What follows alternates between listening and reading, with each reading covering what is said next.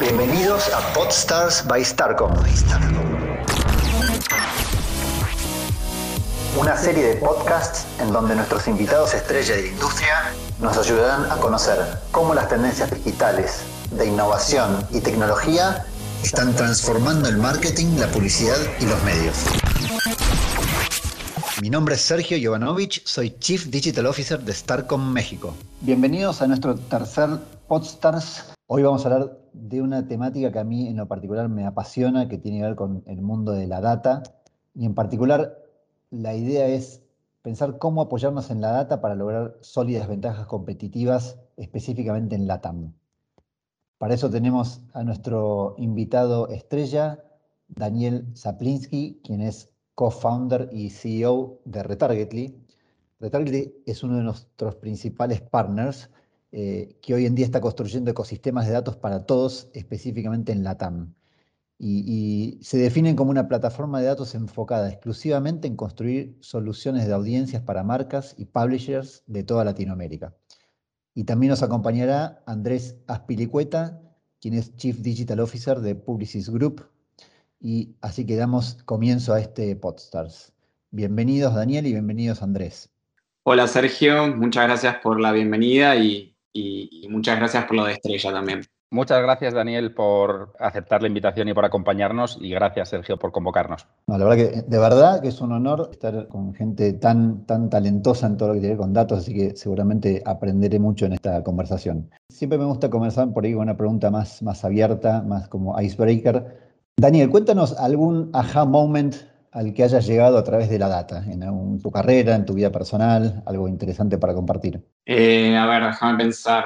Ah, tengo uno. Hace más o menos dos años, prepandemia, un partner que, también trabaja en la industria de, de, data y tecnología, que organizaba un evento que justamente hablaba del poder de los datos, me invitó a ser speaker y a dar una charla. La verdad es que no tenía ni idea de qué hablar y, y los días o sea, si bien conozco un montón del tema, a veces es como que la creatividad no, no, no aparece al instante. Sí, tal cual. Así que se, se, me ocurrió una idea, se me ocurrió recurrir a la data a ver si eso podía servir para estimular el proceso creativo. Entonces, algo que le pedí al partner es si nos podía de alguna manera compartir data de los asistentes y nos dio, nos dio una base de datos obviamente anonimizada, encriptada. Uh -huh. La cruzamos con, con, la base de datos de, de nuestra compañía y, y, pudimos ver varios de los intereses de la audiencia que asistía a, al evento. La charla, yo, yo, quería hablar del poder de los datos para crear experiencias de consumidor 10X o, o desproporcionadamente buenas. Eh, entonces, con el equipo, lo que tratamos de, de, de, ver es, bueno, cómo podemos crear una experiencia 10X con la audiencia. ¿no? Y cuando cruzamos los datos con nuestra base de datos, habíamos visto que la audiencia era especial, especialmente techie, eh, tecnológica en proporción mucho más alta que la media del país. ¿no? Y otra cosa que vimos es que por el horario del evento y la ubicación del evento, la mayoría de los asistentes después tenían que volver a sus oficinas a trabajar. Entonces, volviendo con esta idea de cómo podemos crear una experiencia de 10X, lo que hicimos es usar data, vimos la ubicación de todas las personas que, digamos, dónde quedan sus oficinas, y se nos ocurrió regalarle el, el viaje de vuelta. Entonces, a través de partner, Cabify, compramos más de 300 eh, códigos de viajes regalados con distintas distancias y creamos un landing page donde los asistentes del evento en el momento de mi charla accedían con su email y a cada uno le redimía un código de descuento con la distancia exacta para llegar a su oficina. Y, y así fue como, digamos, por un lado usamos la data para ese insight y por otro lado para crear una experiencia de consumidor 10X y por suerte salió bien. Muy bueno, me encantó el ejemplo de cómo justamente lo que hacen ustedes también todos los días, como utilizar la data para justamente personalizar experiencias, ¿no? Y que mejor que, si se quiere, pequeña muestra de la audiencia, demostrar justamente el poder de los datos. Muy, buena, muy buen ejemplo. Tal cual, muchas gracias. Igual, encima, tuvo una parte divertida, que después de presentar el, digamos, el código de descuento que te daba la distancia hasta tu oficina, te habíamos hecho una segunda parte donde a cada, a cada individuo le tocaba un color de landing page distinto. Y básicamente lo que habíamos hecho era un modelo que veía todas las ubicaciones de las oficinas y detectaba clústeres de gente que iba a una dirección más o menos parecida, un, un, radio de más o menos, no sé, dos kilómetros. Entonces lo que hicimos es después invitarlos a digamos, ¿qué sería una experiencia 10X de consumidor? Bueno, que vayas a un evento y te regalen el pasaje de vuelta. ¿Qué sería una experiencia 15X? Bueno, que además eh, puedas conocer a alguien, por ejemplo, en el camino de vuelta. Entonces invitamos a todos aquellos que tenían el, mismo color de landing page, decirle, bueno, te puedes acercar y si tenés ganas, compartir el viaje de vuelta, encima le haces bien al mundo. Excelente, muy bueno. Muy interesante, Daniel, y qué bueno que, os apliquéis a vosotros mismos y a casos como este toda la potencia. Yo sí quería hacerte una pregunta un pelín más amplia, que es la primera, ¿por qué existe la data en, publicidad digital? y, luego la segunda parte de la pregunta es, cómo podemos generar ventaja competitiva toda la cadena de valor que estamos en la publicidad, anunciantes y agencias y los publishers con esta data que tenemos disponible a día de hoy. Ok, buenísima la pregunta. ¿Por qué existe en publicidad digital? Por ahí es porque emula un poco lo que sucede en el mundo real, ¿no? Y, la data en el mundo real existe, existió siempre, existe en, la naturaleza, la genética ya viene, viene data, los organismos con cierto nivel de inteligencia usan data para tomar decisiones Creo que, lo que generó la, tecnología e Internet es la posibilidad de parametrizar ciertos estímulos y convertirlos en, digamos, en códigos parametrizables. Eh, y, todos los avances en hardware permitieron que sea económicamente rentable, de alguna manera decir, guardar y procesar esa data y hacer cosas con esa data. Entonces eso abrió un montón de, abanicos y de oportunidades. Concretamente en, en publicidad digital se puede ver como dos espectros y, no limitado a publicidad digital, pero sí por ahí a transformación digital, es cómo algunas organizaciones toman decisiones a partir de datos y a partir de eso generan ventajas competitivas. Mi opinión es que en el mundo en el que nos movemos, la velocidad a la que se mueven las organizaciones y, cómo toman decisiones, eso hace que ganen o pierdan. A más rápidas y mejores decisiones toman, en general ganan. Em, y cuando toman decisiones que no son obvias para ellos, digamos, no son obvias para el resto, eso hace que generen ventajas y una manera de, poder hacer eso es, bueno, acceder a fuentes de data alternativas. Se me ocurren miles de ejemplos. Pero ese es un, digamos, un espectro de, posible creación de ventajas competitivas. Otro, más concreto hacia la publicidad digital, es lo que hablábamos antes, como la posibilidad de crear experiencias muy buenas de consumidor a partir de, por ejemplo, la personalización. y la data representa una oportunidad gigantesca para, poder eh, personalizar la oferta de producto, la oferta de servicios y generar muchísimo más eh, felicidad de los consumidores. No, desde luego, y creo que, lo que acabas de contar, de entender al consumidor y darle una buena experiencia o una experiencia relevante, es, siempre, ha sido siempre ha sido muy relevante para nuestra industria, pero lo es más todavía ahora que hemos pasado por todo un cambio grandísimo de comportamiento de consumidor con la situación que hemos tenido con la pandemia. Todos hemos cambiado eh, rutinas de, entretenimiento, e-commerce, ocio y demás, y creo que es más relevante que nunca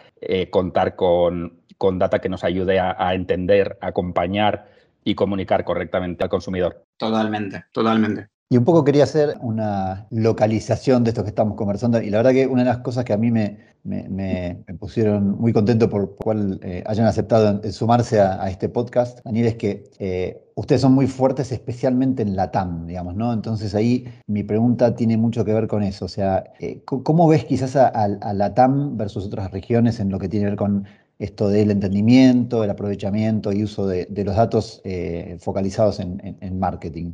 Bien, mira, una forma de, ponerlo es si, si, Estados Unidos, que, es el mercado más desarrollado en esto, porque es la economía más grande, es el mercado más grande, si le pusiera un 10 de puntaje en desarrollo de mercado, a Latinoamérica le pondría un 1. O sea, en los primeros días de esto en Latinoamérica y, digamos, un, indicador clave de eso es el, tamaño del mercado.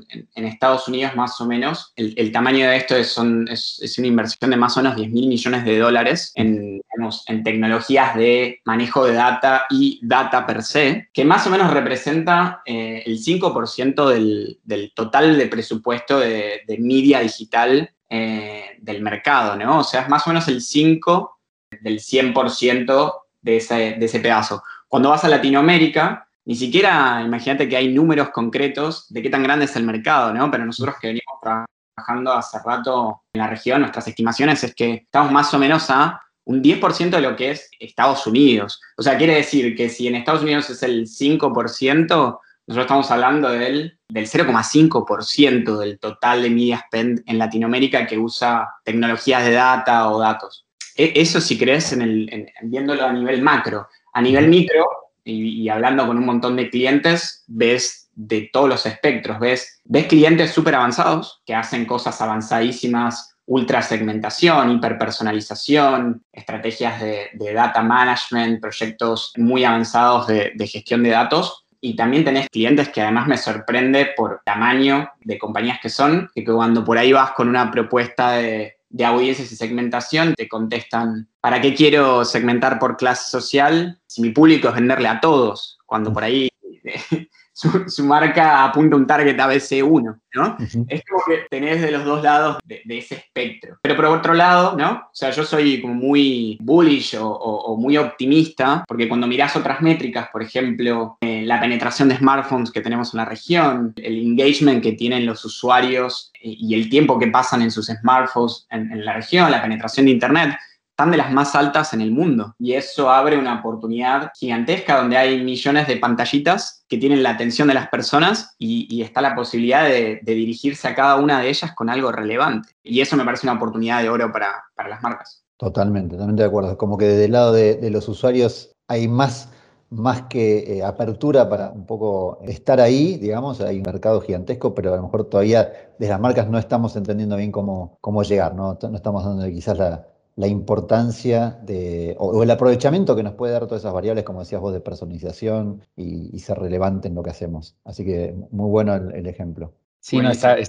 está, genial poner un poco en perspectiva la TAM respecto a nuestros vecinos del norte. Mi, impresión después de eh, casi ocho años trabajando en, la región y, y, viniendo de España también, España sí tiene un poco ese, ese factor de que las cosas tardan en llegar, pero cuando llegan, llegan rapidísimo. Y sí me da la impresión de que en esta parte puede que estemos en un punto de, maduración y de adopción rápida y espero que así sea. Y de hecho, la siguiente pregunta un poco orientada hacia, hacia eso. Cuando estamos grabando este podcast, que es julio de 2021, acabamos de recibir hace eh, unos pocos días el anuncio de que Google retrasaba eh, la decisión de eh, limitar el uso de third-party cookies en el navegador Chrome a prácticamente finales de 2023. Eso nos da a la industria entera más tiempo para adaptar nuestras prácticas, sistemas y maneras de, ejercer eh, nuestro trabajo. Nos da más tiempo, pero ¿cuál sería tu recomendación em, de qué podemos hacer hoy y qué, camino nos recomendarías a, un anunciante eh, para ir probando, validando y adoptando las diferentes soluciones que tenemos encima de la mesa, como puede ser eh, reforzar una estrategia de first party data, eh, reforzar el conocimiento eh, y uso de, de, segmentación contextual y todo el escenario este de third party data a través de otros métodos como puedan ser los, los IDES persistentes que se están creando ahora en la industria. ¿Cuál sería tu recomendación para un anunciante y una agencia? Espectacular. Y ahí, Andrés, ahí, ahí te la contesto. Eh, algo que quería agregar sobre, sobre lo que comentabas antes.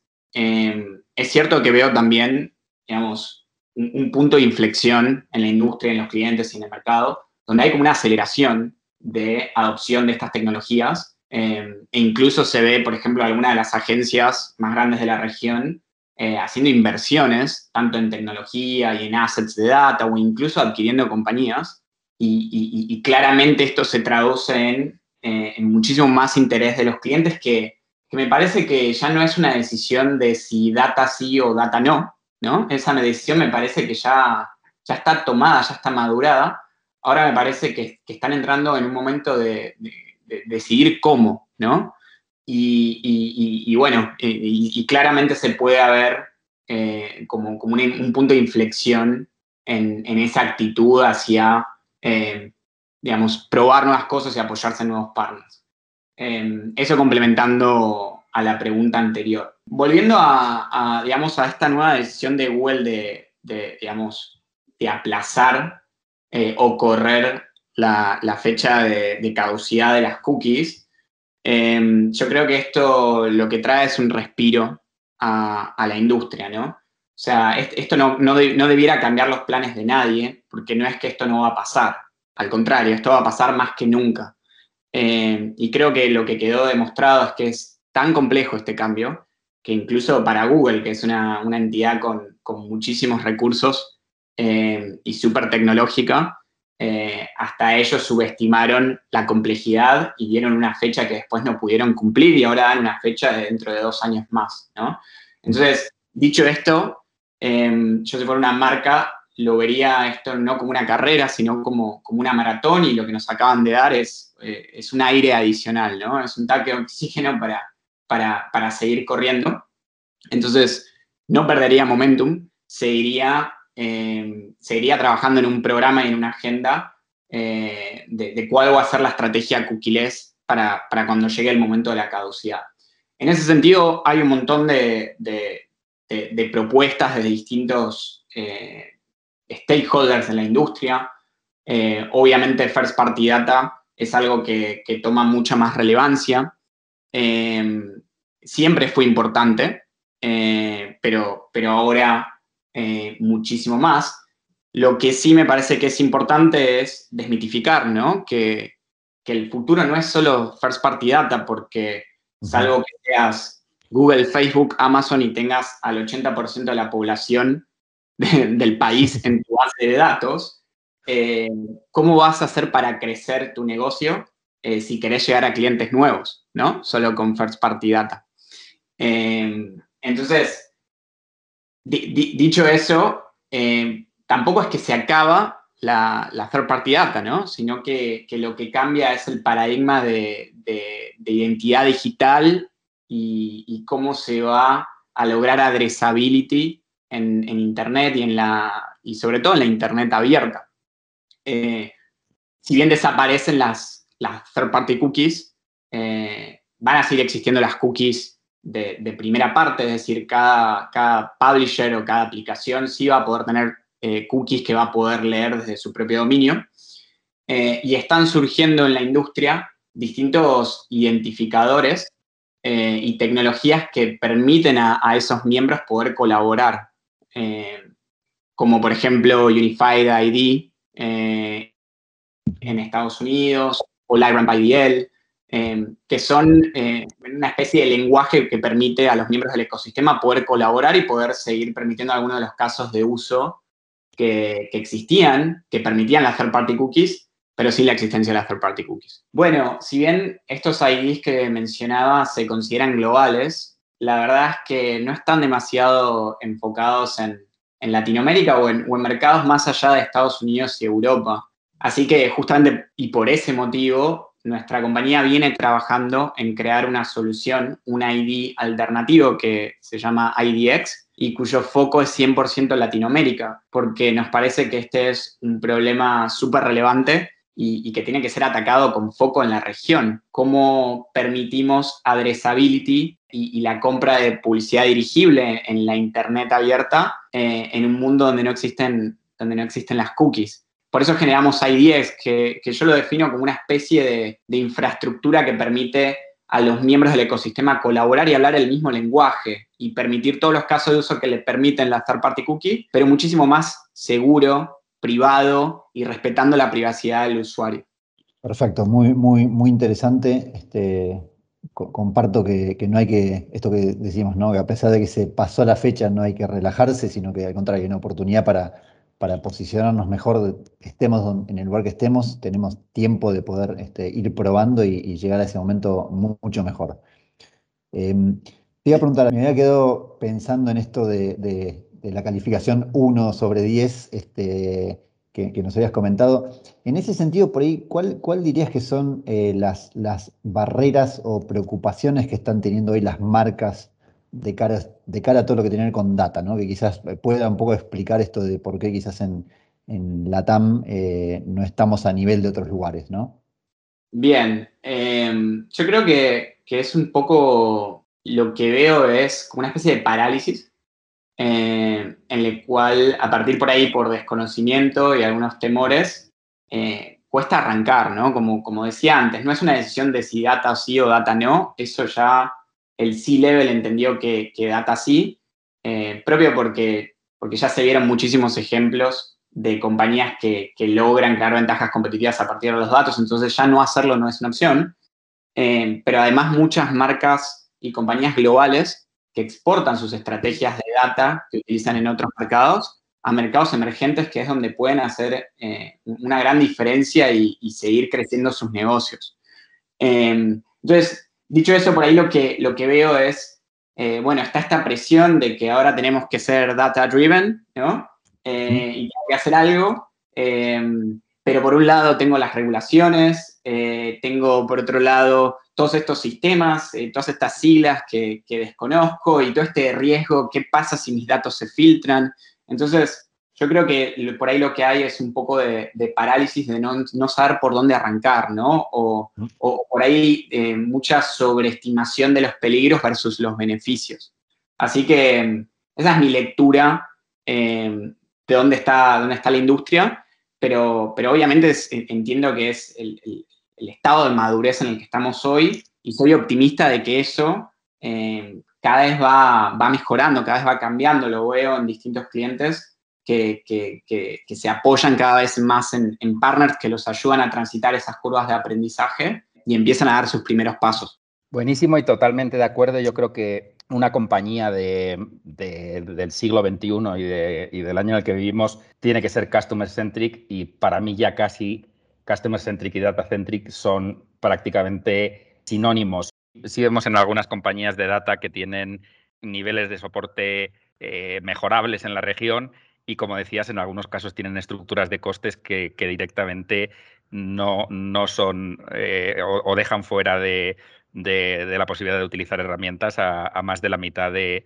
los anunciantes por, por, costes. Aquí todavía las, las inversiones digitales sí han crecido muy fuertemente pero, pero no son nada comparadas con, las de Estados Unidos o, Reino Unido. Así que sí, sí que es muy importante lo que dices de, tanto eh, producto que, resuelva lo, que necesitamos en la región como unos costes que, sean asumibles por, gran parte de los clientes. Totalmente, totalmente. Y, la tercera parte es el, componente de servicio. Em, es por ahí alguna de estas compañías más globales que, en algún caso les toca tener que dar soporte a algún cliente en Latinoamérica. Eh, y, esto es, yo me he topado con algunos clientes en Latinoamérica que después se quejan que, hacen una pregunta y les cobran por hora de consultoría por respuestas. Claramente ese modelo no es un modelo que escale en Latinoamérica, eh, no es un modelo alineado a la realidad de la región todavía. Eh, entonces el componente de servicio es algo importantísimo eh, para mí en el mercado. Totalmente, totalmente. Eh, y, ya un poco vamos, vamos llegando al, final, este, y, un poco como es también costumbre, siempre nos gusta dejar como, como unas recomendaciones eh, concretas, digamos, en lo que tiene que ver con, en este caso, con, la data, con cómo usar la data como ventaja competitiva. Yo ya me fui anotando unas cuantas de lo que fuiste comentando, Daniel y también Andrés, pero sí me gustaría por ahí que nos que nos cuentes cuáles serían esas, esas por ahí tres, eh, dos o tres recomendaciones que, le darías a la audiencia en relación a, esta temática, ¿no? Tan importante. Bien, buenísimo. Bueno, habíamos hablado de, como dos grandes grupos de, ventajas competitivas, ¿no? O tomo mejores decisiones y más rápido, eh, o cómo creo mejores experiencias de, consumidor, tanto sea en servicio o innovación en producto, gracias a, la personalización que me permiten los datos. Eh, tanto sea un caso o el otro, ¿qué recomiendo a organizaciones que, se quieren embarcar en proyectos de data? Eh, lo primero es esa parálisis que hablábamos antes, eh, derivada del desconocimiento, es pónganse en marcha, muévanse, arranquen con algo, no, no intenten empezar por ahí por, por, el proyecto faraónico que transforma la compañía entera y, que requiere de millones de detalles y, muchísimo buy-in de, otras partes de la organización, porque eso es probablemente no, no, vaya a ocurrir y si se quedan esperando a eso, probablemente no, no arranque nunca sí, el, proyecto. Eh, entonces, mi, recomendación es, arranquen con algo, arranquen con algún quick win, eh, vean algo que puede ser mejorable, no pierdan de vista el, digamos, qué es lo que se quiere mejorar del negocio. Eh, y arrancar por ahí. Ese, es, ese sería eh, mi primer consejo. Eh, creo que mi segundo consejo sería eh, cómo puedo acelerar mi curva de aprendizaje en proyectos de data y, creo que la mejor forma de, hacerlo es, bueno, apoyarme en partners que tengan las credenciales, que tengan el know-how, que tengan el expertise y, que puedan alinearse conmigo en mis objetivos de negocio eh, y que busquen una relación a largo plazo más que, más que una relación de cliente-proveedor, ¿no? que realmente podamos alinearnos en el negocio eh, y, construir algo a largo plazo y que puedan ayudar en esa, en esa curva de aprendizaje. Em, y el tercer, por ahí, consejo es em, que no tengan, digamos, que no tengan miedos a, correr riesgos, ¿no? O sea, está como toda esta creencia de, eh, bueno, las regulaciones y las multas y si mi data Em, la verdad es que, si bien todo eso es cierto y, existen posibles contingencias de hacer proyectos con data, eh, la verdad es que hay muchísimas tecnologías, hay muchísimo expertise legal y demás en el mercado que pueden ayudar a las organizaciones a embarcar proyectos de data, minimizando muchísimo las contingencias y que los beneficios de eh, proyectos de data bien ejecutados eh, superan muchísimo, ampliamente esas contingencias. Entonces, creo que esos, esos podrían ser mis, mis tres consejos así que se me ven rápido a la mente.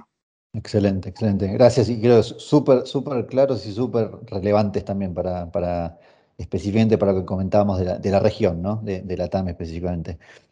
Eh, así que bueno, estamos, estamos llegando al final. La verdad que para, para mí fue un, un honor tener a dos, dos grandes conocedores de, lo digital y la data. Realmente fue un, gusto, aprendí, aprendí mucho también. Así que bueno, quiero agradecerles muchísimo por, este tiempo, Daniel y Andrés. Gracias eh, a vos, Sergio, gracias Andrés, un gustazo charlar con ustedes y, bueno, espero que podamos volver a hablar pronto.